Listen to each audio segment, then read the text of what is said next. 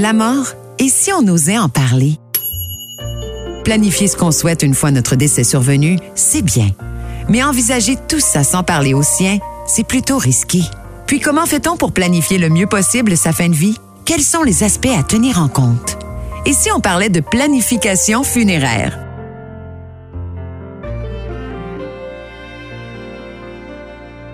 François Fouquet et Manon Thibodeau de la coop funéraire de l'Estrie. Rebonjour à vous deux. Rebonjour. Bonjour. La planification funéraire. Je trouvais le sujet intéressant. Quoi, des funérailles, ça se planifie? La mort, ça se planifie. Ben, ça s'est planifié de tout temps, mais peut-être pas toujours suffisamment. C'est pas quelque chose qu'on a toujours voulu aborder. Euh, dans le- les précédents balados, on a parlé entre autres de, de rituels. Quand on pense à son propre décès, on le fait souvent à partir de notre propre point de vue. Tu sais, on Exact. pense, là, moi, voilà comment je vois les choses. Ouais. Mais aujourd'hui, on voulait faire le tour un peu de ce, ce qui, doit être pris en compte lorsqu'on planifie justement ben, notre décès, notre mort et la suite de tout ça. Ouais, c'est ça. D'entrée de jeu, je dirais, euh, quand on parle de planification funéraire et du fait qu'on doit planifier, euh, c'est pas au sens criminel du terme. Et ça concerne pas les autres. on planifie ben pas non. la mort des Ben autres. non, ben non. Non, mais en fait, c'est un point qui est très intéressant puis qui est très large en même temps. Euh, parce que quand on commence à penser à la, à la suite des choses, ben, premièrement, il y a une responsabilité citoyenne qui, qui s'impose à notre esprit euh, en commençant. Et cette responsabilité citoyenne-là, c'est de prévoir les ressources financières pour l'après. Parce que personne qui veut laisser ses proches, disons, avec des, des, des Des troubles dettes, des euh, troubles, et puis d'avoir à gérer. Il n'y a pas assez de ressources, mettons, pour, pour s'occuper de la portion d'essai. Là. Ben, c'est ça, c'est ça. Et, et, euh, ça nous amène dans des situations assez étonnantes des fois par rapport à des, euh, des familles qui viennent nous rencontrer où euh, ils vont dire, ben écoute, je connais bien mon père, mon père est mon père. Tu sais, bon, mais sais-tu, je ne sais pas. Euh, je ne sais pas s'il y avait de l'argent, je ne sais pas ce qu'il voulait, je ne sais pas s'il y a des assurances, je ne sais pas. sais. Et, et des fois, c'est un désarroi même qu'on a dans les, euh, Ben, sûr. dans les bureaux. Là. Donc, C'est euh, sûr. mais toute cette planification-là, très souvent dans nos vies, ça va arriver au moment où on devient un peu, j'a- j'allais dire un peu adulte. Quand on a des responsabilités, ben, parce qu'on devient adulte à 18 ans, mais c'est un peu après que ça s'installe. Souvent, c'est quand les enfants arrivent dans le décor, on se dit, oh là là, faudrait que je pense aussi, parce que là, subitement, je ne dépends plus que de moi-même. Il y a des gens aussi qui sont autour de moi et, et dont j'ai, pour qui j'ai une responsabilité. Donc, c'est souvent là. Et souvent, les premières affaires qu'on va parler, ben, c'est des aspects plus légaux. On- avant toute chose, on va penser euh, au mandat de protection, on va penser au testament. Puis on le dit avant toute chose parce qu'on se fait poser la question euh, est-ce qu'on fait nos arrangements préalables ou on fait notre testament? Ben la réponse c'est le testament d'abord parce que euh, il faut au moins laisser des traces de ce qu'on possède, de ce qu'on va léguer. Parce qu'il y a des gens qui pensent qu'ils qu'ils ont rien, mais euh, oui, ils peuvent avoir certaines choses. Au final, même, quand euh, ils font le décompte, là, ils se rendent compte que. oui, oui, oui, oui, Ouais. tout à fait. Et euh, dans le testament, une autre question qui, qui est toujours un petit peu présente, c'est ben, je vais écrire mes volontés funéraires dans mon testament. Oui, mais non. Si vous l'écrivez dans votre testament, il faut juste penser que le testament va être ouvert à peu près trois mois, deux, trois mois après le décès. C'est trop tard. Ben, il est trop tard, euh, surtout s'il y avait des choses très, très spécifiques. Mhm. Donc, on peut l'écrire dans le testament, mais il faut en parler. Il faut laisser traîner des copies à nos gens de confiance. Parce qu'il n'est pas ouvert au moment où il faut prendre les décisions. Non, exactement. C'est ça. Au Québec, maintenant, il y a la recherche testamentaire qui est obligatoire. Donc, euh, c'est vrai qu'il y a des fois que ça se règle en trois semaines. Il y a des fois que ça peut se régler en un mois. Des fois, c'est un peu plus long. Mais en même temps, c'est c'est- c'est trop tard pour... En même temps, on- rassurons-nous, là, il n'y aurait pas de conséquences légales. Sais, par exemple, si moi j'écris dans mon testament, euh, je veux n'importe quoi, mais pas une crémation, Puis qu'on fait finalement la crémation. c'est ça, ben, il n'y aurait pas de conséquences légales. Non, c'est Mais- plus moral à ce Ben, moment-là. voilà. On se sent mal de ne pas avoir euh, respecté les volontés de la personne, mais tout est correct si on l'écrit dans le testament, il faut juste en parler. Euh, Si on va plus loin, parce que là, avant de se rendre même à la mort, là, Ouais. euh, aide médicale à mourir, euh, tout ce que l'aspect médical de tout ça aussi, il faut s'en soucier. On- il faut s'en soucier. En fait, euh, il y a des, des nouvelles dispositions aussi avec les directives médicales anticipées, les DMA. On en entend parler de plus en plus. Donc, on peut prévoir euh, la fin de notre vie au niveau, bon, si on va avoir, on veut de l'eau, si on veut être nourri, si bon, la respiration, tout ça. On peut le prévoir si on est inapte à le faire, mais on peut le prévoir d'avance en l'écrivant dans nos euh, directives médicales euh, anticipées. ce qui est différent de l'aide médicale à mourir. C'est vraiment deux choses euh, bien distinctes. Là, on n'est pas des experts dans le domaine, Non, mais on non, en mais- entend parler euh, beaucoup. Donc, l'aide médicale à mourir, on le décide en étant conscient, en prenant la décision en étant conscient. Mais les directives médicales anticipées, c'est si on n'est plus apte à le faire. Donc, il faut que ça soit anticipé. Je vous entends, il doit y avoir beaucoup de confusion quand ça débarque dans vos bureaux, entre autres euh, au niveau du testament. Là. Tu sais, ça doit vous, tout, constamment vous être ramené. Ouais, mais euh, je ne sais pas ce qu'il y a écrit dans son testament. Ça doit arriver souvent, ça. Ben, ça arrive souvent, puis sou- en- en fait, on, on remet souvent, on est porté, à- on est forcé de remettre un peu d'ordre dans les choses parce que il y a comme une, euh, souvent ça se bouscule dans la tête des gens là, tu sais, puis ils vont confondre euh, la, la- la volonté de faire des funérailles ou si on est en plein brouillard, là, tu sais, par rapport à quelqu'un qui a été vraiment pas clair Mhm. euh, dans, dans, dans ce qu'il voulait puis dans ce qu'il laisse derrière lui, ben là, les gens arrivent en disant Ah, là, je sais même pas si moi je suis sur le testament, je sais même pas qui va hériter. Et là, on est rendu à régler des choses d'après funérailles, avant les funérailles, d'où l'importance d'essayer de remettre un peu d'ordre là-dedans.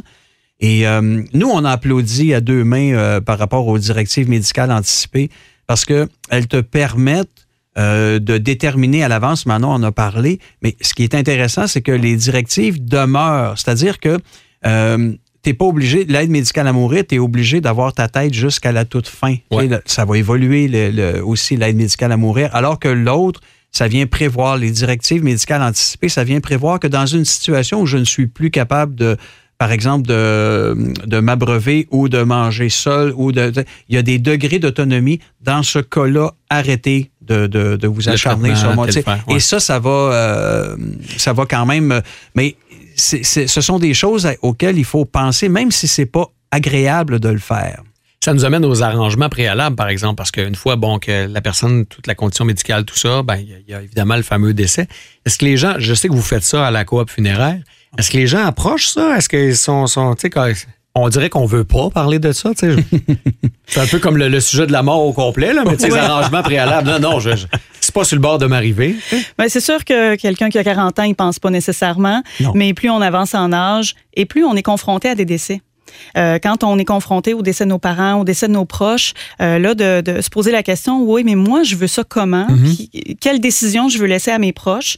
Donc, je vais mettre ça par écrit. Je vais euh, surtout payer les, les prix d'aujourd'hui pour mon décès qui, va être dans 30, 40 ans, par exemple. Parce que ça, c'est l'avantage. Ben oui. OK. on paie en argent d'aujourd'hui. C'est comme si on réservait nos affaires. là. Oui, avec les prix d'aujourd'hui. Donc, c'est un, un net avantage. Euh, donc, les gens, ils viennent, euh, ils viennent nous rencontrer. euh, puis, c'est c'est vraiment un processus, hein, parce qu'on va s'en parler avec les gens et ça va prendre un an, deux ans avant que ça puisse aboutir. faut que ça... On n'est pas dans la vente à pression. Là. Oh, ça se passe non, pas dans la même non. journée. là. non, non, non, non. Ah non, puis les gens ont besoin d'y penser. Souvent, ça va traîner. Ah là. ben Ils vont oui. partir avec euh, des documents, ils Ok. rapportent ça à la maison, ça traîne. Ça traîne sur le coin du comptoir. Puis ils pensent de temps en temps en Ouais. arrière. Là, hein. Oui, heureusement, ils pensent pas tous les jours. Non, non. Puis euh, après euh, quelques mois, ils viennent nous revoir. Est-ce que c'est encore valable? Est-ce que mes décisions euh, tiennent encore la route? J'en ai parlé avec mes proches.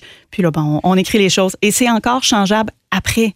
Ah, par exemple, c'est bon, ça. Moi, j'ai signé. Tu regrettes une décision, Ouais, tu veux changer d'idée. Les choses ont évolué. Ouais, ouais. euh, les, les enfants sont partis à l'autre bout du pays. là. peu Ben, importe. conjoint, conjointe, tu sais, divorce, ouais. mariage, etc. Oui, des fois, Tout la vie, fait. euh, ça bouge. Hein. Nos- no- notre statut bouge beaucoup. Puis, si on fait un petit bond dans l'histoire, ce qui est assez génial, au Québec, on a une des lois les plus, euh, les plus sévères au Canada par rapport à, à cet encadrement d'arrangement préalable-là. Ça date de 1988, en fait, euh, cette loi-là. Et elle, elle vient vraiment encadrer euh, le. Et c'est toujours, en fait, toutes les décisions sont prises en fonction des familles. Donc, on est capable de changer un arrangement préalable en cours de route. Et le principe, il n'est pas compliqué l'arrangement préalable. hein.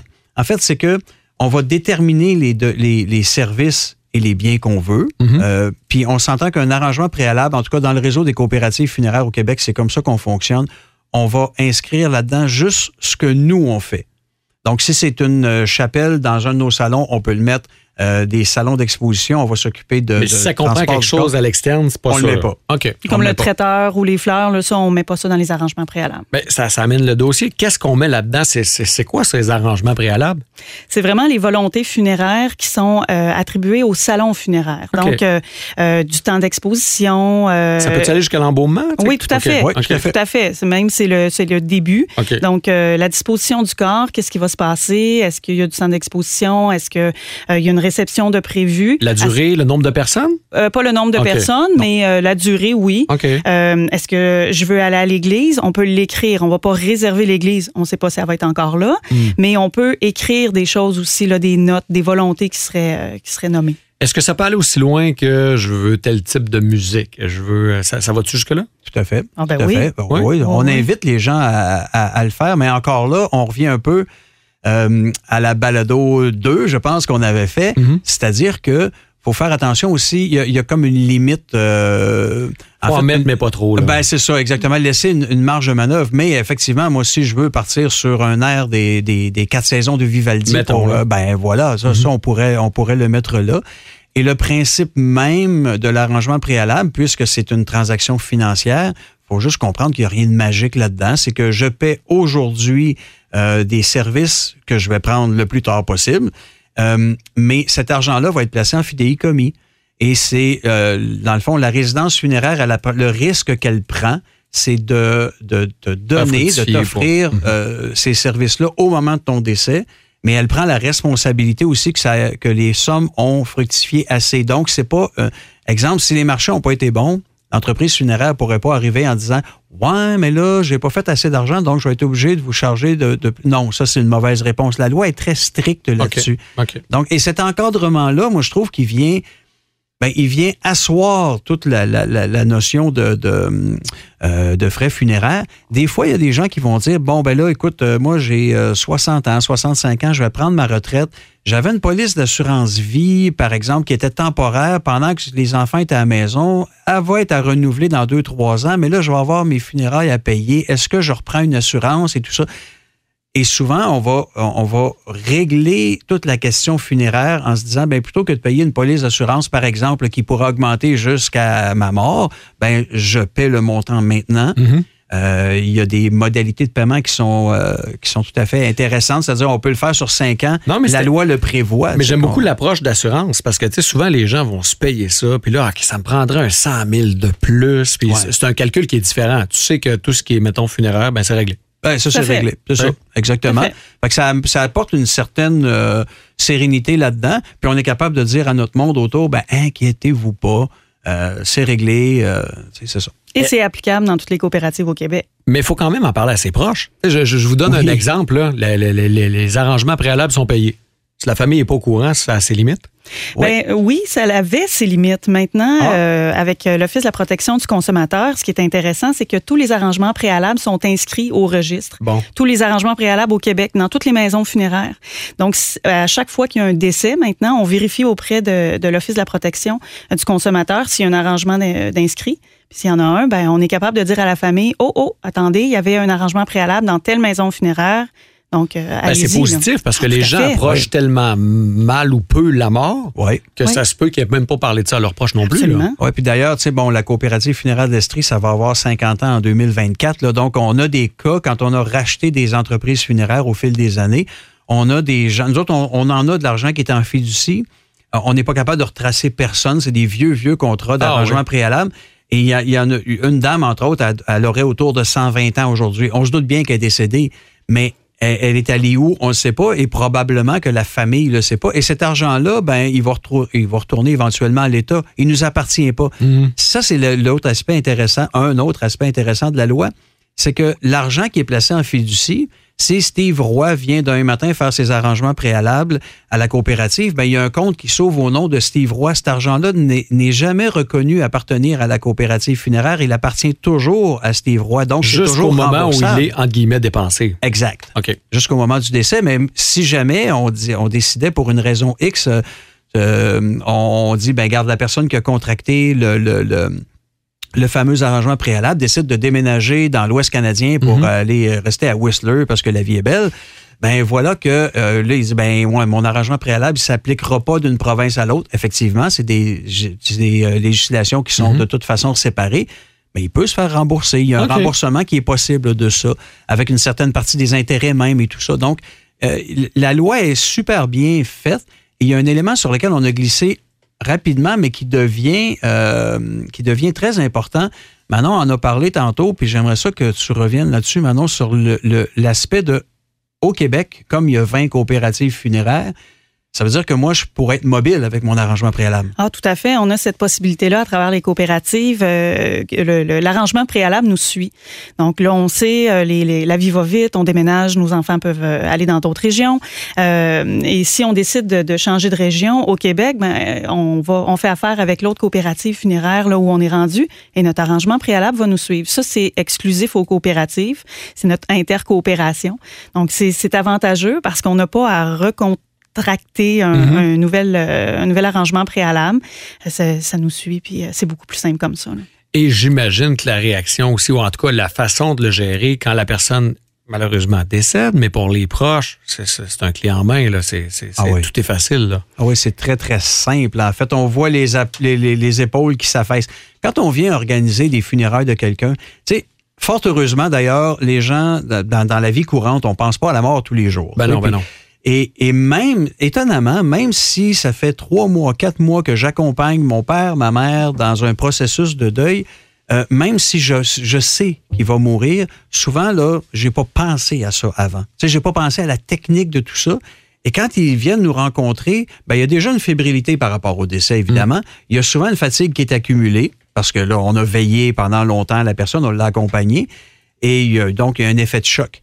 Mais vient s'ajouter à ça la notion financière. Qui va prendre charge de tout ça? Comment ça fonctionne? Et quand on dit, ben, regardez, votre père avait tout prévu ça, c'est déjà payé, puis ça, on sent que les épaules se rabaissent, puis oh, OK, il y a quelque chose qu'on vient de régler, là, tu sais, un poids qu'on enlève sur les épaules de des gens. Euh, une des situations que ça vient éviter, c'est dans le cas de, de l'éclatement des familles, en fait. Euh, les, parce que, bon, euh, c'est pas toujours simple, les situations familiales. Puis on parle pas de grandes chicanes, mais des fois, c'est des tensions. Puis... Mais même là, c'est pas simple du vivant. Comment tu veux que ce soit simple? non, mais c'est vrai. non, une fois fait. la personne décédée, mais donc, ça peut amener des cas dans, ben, il n'est pas question qu'il se fasse enterrer à telle place, la cérémonie ne veut pas avoir lieu à telle... C'est sûr que ça doit amener des, des, des questionnements, même des fois. Oui, puis un des exemples que qu'on que, amène souvent, c'est celui où euh, t'as monsieur décède, il est, il est veuf depuis plusieurs années. Puis, bon, mettons, quand sa femme est décédée, cinq ans après, il a rencontré quelqu'un d'autre, puis ça fait 25 ans qu'il est avec cette personne-là. Mm -hmm. Je spécifie ça parce qu'on n'est pas dans une situation où il y a eu adultère, pas une belle-mère. A... Non, pas, pas du tout. Mais ce monsieur-là avait deux enfants, par exemple, avec euh, sa première conjointe. Mais quand arrive le temps des funérailles, des fois, ça, ça vient juste le petit soulèvement de questions qui va prendre charge de la facture? Est-ce que c'est la conjointe, elle peut dire, ouais, mais ça va être plus les enfants qui vont être héritiers, donc c'est mm -hmm. pas à moi, mais les enfants peuvent dire, ben, il me semble que c'est toi qui étais sa conjointe, ça serait à toi de payer mm -hmm. ça. Quand c'est payé d'avance, ça enlève ça. Puis donc... même dans la technicalité, François, parce que, tu sais, mettons, le cimetière catholique, est-ce qu'il va être enterré avec sa première femme? Exact. Est-ce qu'on l'enterre avec la deuxième ou euh, columbarium, peu importe, là, mais ouais. je le place où? Ah, tout à fait. Il va avec qui? Tout à fait. Fait. Ouais, euh, et là, c'est la personne euh, décédée qui a décidé. Qui a décidé. Okay, ça règle Donc, le problème. Oui, oui, tout à fait. Euh, parlant de ça, les traces de notre passage euh, sur Terre, qu'est-ce qu'on fait avec ça?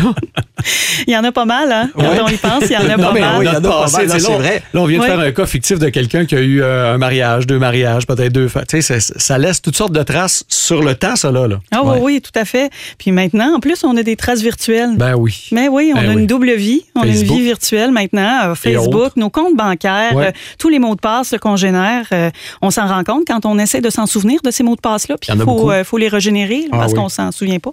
Mais toute cette vie virtuelle-là, ben, c'est d'y penser. Ben, une autre façon, c'est de laisser des traces mais de ça, de, de cette vie-là.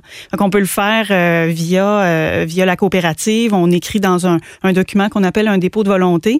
On peut écrire, euh, bon, euh, j'ai des comptes bancaires euh, à la Caisse des Jardins, j'ai un compte Facebook, voici mon mot de passe. J'ai Donc, il y a des possibilités comme ça où on laisse des traces. Ça, ça vient avec l'arrangement préalable ou c'est quelque non. chose à part? C'est complètement à part. Okay. C'est complètement à part. Okay. On est membre de la coopérative, on a une petite fiche et virtuelle et physique, mais nous, dans la fiche physique, et dans la fiche virtuelle, on va aller mettre ces volontés-là, puis ces traces-là.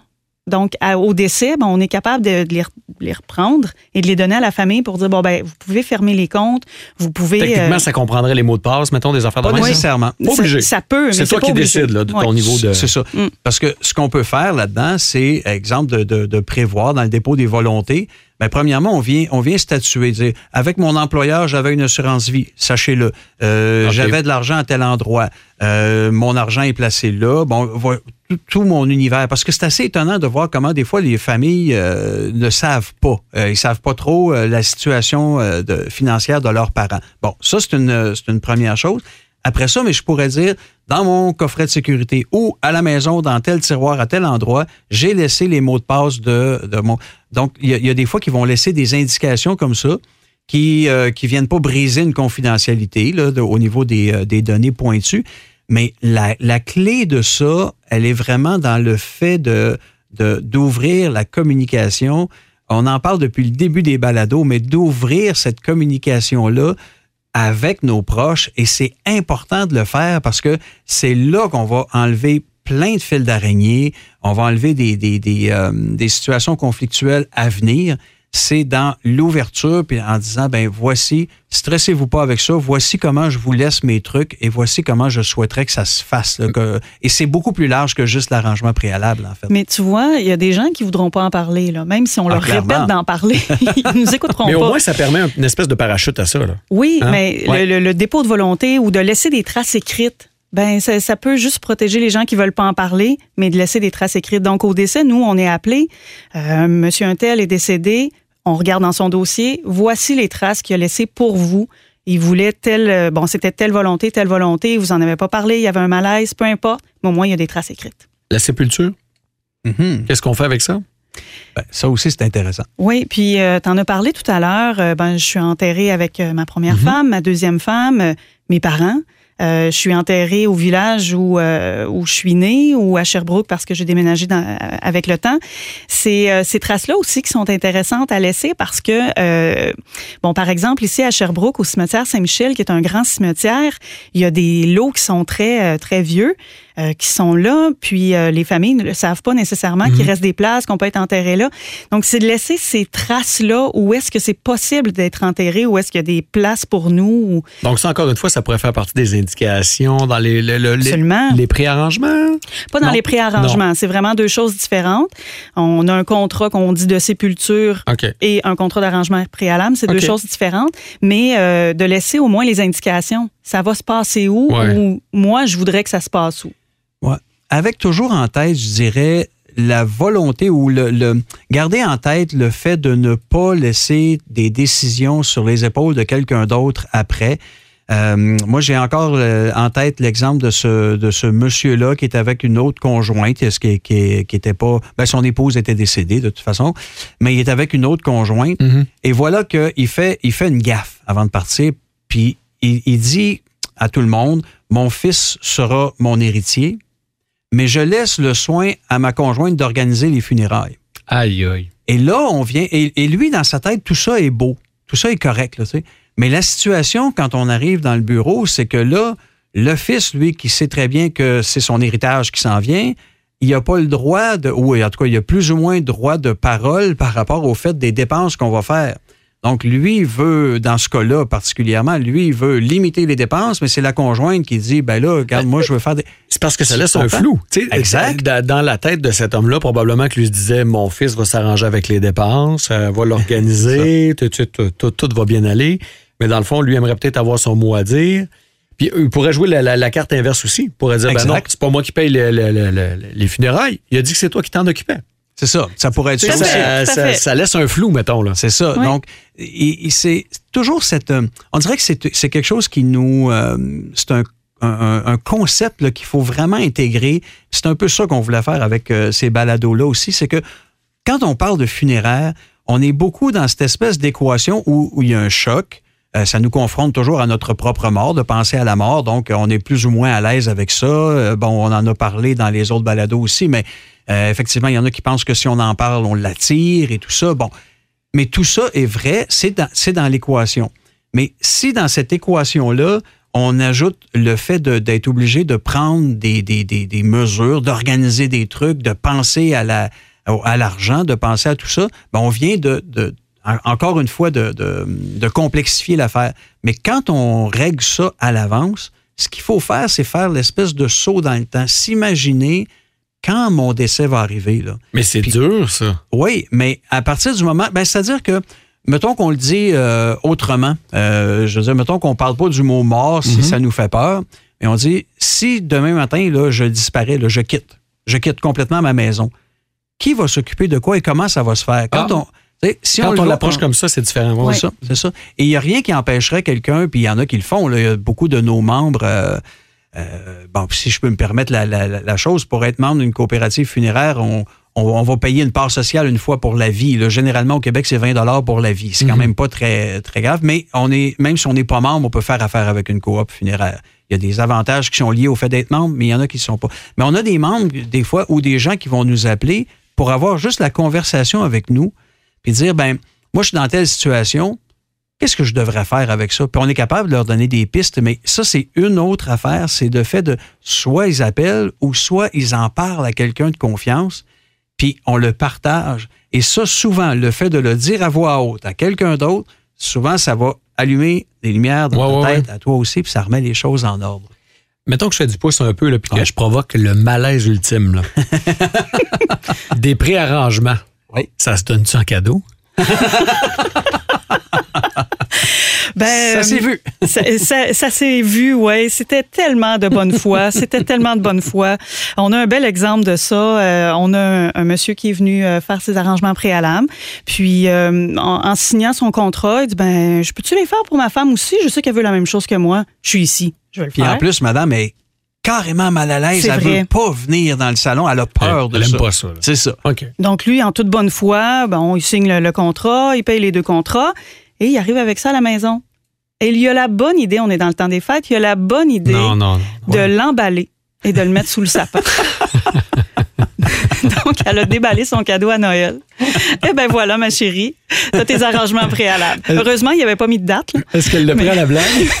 Non. Ah, non. Non, il nous a rappelé pour nous dire que c'était pas une bonne idée. Mais, mais- mais- mais tu, tu ramènes l'aspect. Moi, je trouve qu'on revient à la base. La communication. La Oh, communication, tout à fait. Hein? Tout à fait. Tout à fait. Puis il y a cette, euh, cet exemple-là aussi d'un- d'un arrangement préalable. Ben, Dans, dans l'inconfort, on parle de l'inconfort de la mort et les arrangements préalables. On a un monsieur qui s'est présenté à nous un bon matin. Le monsieur doit avoir 84 ou 85 ans. Il marche avec une canne. Il s'en vient au bureau pour dire J'arrive de l'hôpital et je, je voudrais un rendez-vous pour organiser les funérailles de mon père. Fait que là, au départ, on se demande eh, OK, est-ce que, est-ce que monsieur est un. Es-tu lucide? Ben, ça c'est ça. Est-ce que- Es-tu correct d'être sorti de l'hôpital? et là, il nous dit, papa avait un arrangement préalable avec vous. Fait que là, on dit, ben, venez nous voir, on, va, on monte au bureau, on regarde ça. Effectivement, papa avait un arrangement préalable. Et là, il nous raconte l'histoire. Puis il dit, écoute, il y a plusieurs années, euh, aux 80 ans de mon père, euh, il nous est arrivé au souper. C'est un sujet qui était largement tabou à la maison, mais complètement tabou, en fait. Et là, il dit, bon, ben, garde, on peut fêter. Mes arrangements préalables sont faits, sont signés. Sa femme, elle est hors d'elle pendant le souper parce qu'elle est très inconfortable avec la situation et elle est en furie après son mari le soir de ses 80 ans qui annonce ça comme ça à tout le monde. Et elle, elle est, elle est pas à l'aise avec ça. Et elle lui dit, ça, va- ça va attirer la mort, t'aurais pas d'affaire à faire ça et tout ça et tout. Mais ce monsieur de 84 ans-là qui vient pour les funérailles de son père, ben son père avait à ce moment-là 106 ans et 9 mois. Aïe, aïe. Ça fait quelques années que c'est arrivé, donc ça a pris euh, quand même, c'était 20 quelques années. Là, Oui. euh, tu sais, avec Comme 20, sort et 26 malédiction, j'ai vu pire, mettons. Hein? Ouais, c'est ça, c'est ça. Et, et pour euh, malédiction, ben, sa femme est décédée avant lui en plus. non, donc ça non, l'a non. pas Sans attiré. arrangement préalable. C'est ça. Non, non, non, non. non. Mais c'est des situations quand même, euh, ben, tu sais, on l'a un- peu cocasse quand même dans, dans, dans l'ordre des choses. Mais ce monsieur-là, 84 ans, qui nous disait, mon père en plus marchait même pas avec une canne, puis euh, tu sais, c'est- mais il nous disait, écoute, euh, moi je suis content de voir que tout est réglé Ouais. aussi. J'ai pas à me soucier de ça. Et ça nous permet aussi, plus la communication est bonne, plus elle est saine avant le décès, plus ça va permettre aux gens après, on parle pas juste d'argent, là, je parle de commu- communication au sens large, plus ça va permettre aux gens de penser, de, de vraiment se concentrer sur le moment à vivre, parce que vivre les funérailles de quelqu'un, là, c'est intéressant dans la mesure où tu peux t'enrichir de ce moment-là. Tu sais, parce que si ta tête est ailleurs, que tu as des préoccupations techniques, tu es en train de manquer quelque chose, puis tu vas. L'évolution du deuil va être nécessairement plus difficile. Donc, ouvrons la communication. Et justement, sur l'aspect financier, lorsque les gens arrivent avec leurs calculs de préarrangement, puis OK, je peux mettre tel montant, je vais investir telle affaire, euh, il y a un montant qui vient du gouvernement peut-être que c'est intéressant de, le mentionner au décès de l'individu, si vous avez travaillé, c'est ça? Hein? Oui, si on a travaillé, euh, en fait, si on a cotisé à la Régie des rentes pendant une période d'environ 10 ans, euh, on a un montant final qui va être versé au décès qui est de 2500. Donc, euh, ça, on va, on va pouvoir le déduire euh, du, euh, du, montant de la facture. Puis après ça, nous, on va le rechercher au gouvernement. Si Mais ça fait partie du montage financier à calculer, là, à Oui, tout à fait. Tout à mhm. fait. Donc, si la personne a vraiment cotisé. Donc, il faut faire attention. Si la personne a été travailleur autonome toute sa vie, ce montant-là, il n'est pas disponible. Il faut vraiment avoir cotisé à la Régie des rentes. Puis, si on n'a pas travaillé, si on est sur l'aide sociale, il y a une aide qui, qui s'appelle dernier recours. Donc, ça, c'est jusqu'à concurrence de 2500 c'est important de le spécifier parce que s'il y a des sous qui sont dans le compte de banque de la personne décédée, ça va être déduit du 2500. Donc, même s'il y a 8 et 71, ben, ils vont faire 2500 moins 8 et 71. Donc, c'est très précis. Là. Euh, donc, euh, c'est ces deux aides financières-là là, qui sont disponibles. Et quand quelqu'un fait ses arrangements préalables, évidemment, on peut pas on, on prévoit pas ça à l'avance, le 2500, c'est une rente finale. Donc, mhm. on va payer le contrat au complet d'arrangement préalable sans tenir compte de ce 2500-là. C'est juste important de le dire. Et au moment du décès, le 2500 va être versé à la, euh, succession, en fait. C'est ça, tout simplement. Et il euh, faut se rappeler que ce 2500-là, ben, c'est une grande justice, j'imagine, ou une injustice, je ne sais pas, mais c'est un montant qui est imposable euh, dans le dernier rapport d'impôt de la personne décédée. Donc, euh, rassurons-nous, on va payer un peu d'impôt après la mort. Lorsque, ouais, c'est ça, je suis. Jusqu'à la toute fin. Tu m'envoies tout rassurer, François. voilà. François et Manon, merci beaucoup. On va se retrouver dans un autre balado où on parle de personnalisation, justement, de ces funérailles et de, de tout ce qui entoure, finalement, ce, ce moment. Avec plaisir. Merci. La mort, et si on osait en parler?